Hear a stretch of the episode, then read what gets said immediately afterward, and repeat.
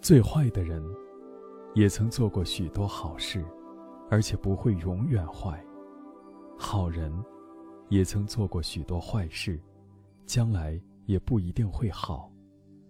我们如此反复思索，所谓的冤亲咸鱼，这许多差别的概念，自然就会渐渐淡了。巴楚仁波切在涅堂地方教授入菩萨行论时，有一位老人供养他一块铸成马蹄形的银子。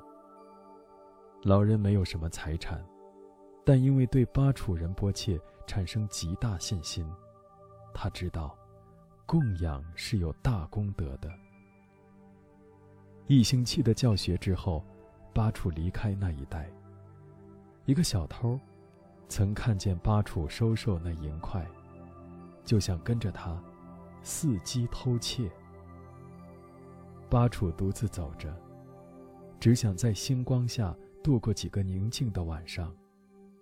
就在那一夜，当巴楚入睡后。小偷趁着黑暗潜进身来。巴楚身旁放着一个小布肩带，和一个陶制茶壶。小偷小心翼翼地开始搜查他的肩带。他手摸索的声音惊醒了巴楚，巴楚叫道：“喂，你在做什么？在我的衣服里找什么？”小偷迅速的回说：“有人给你一块银子，快拿出来给我。”唉。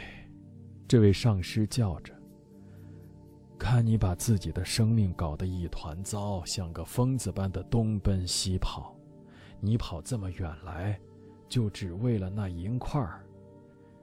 可怜的傻瓜！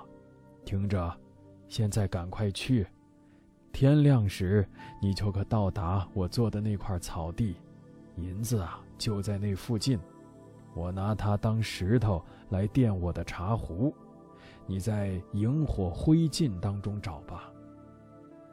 小偷很怀疑，但看银子又不在巴楚的行囊中。银子被抛弃在萤火里，对他来说又是绝不可能的事情。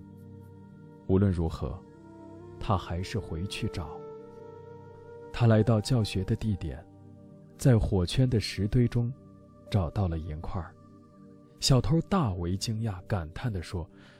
天哪，这位巴楚是一位真正的喇嘛，丝毫没有世俗物质的执着，而我，蓄意向他偷东西，得到的也只是造恶业。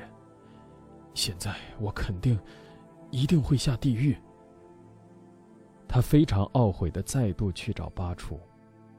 当他终于找到巴楚时，上师向他招呼说：“你又来了，真是疯狂。”我已经告诉你到哪儿去找你要的东西，现在你又要干什么？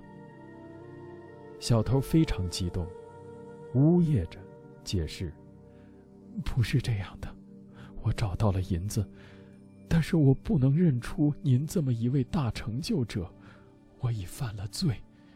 我那时原是要鞭打您，并抢走您所有的东西，现在我向您忏悔。”并祈求您的原谅。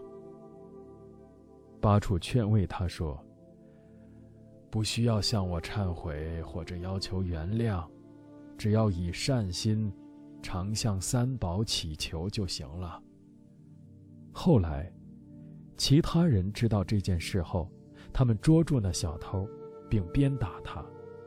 巴楚仁波切大声责备他们：“如果你们伤害了我的弟子，”就好像伤害了我一样，放开他吧。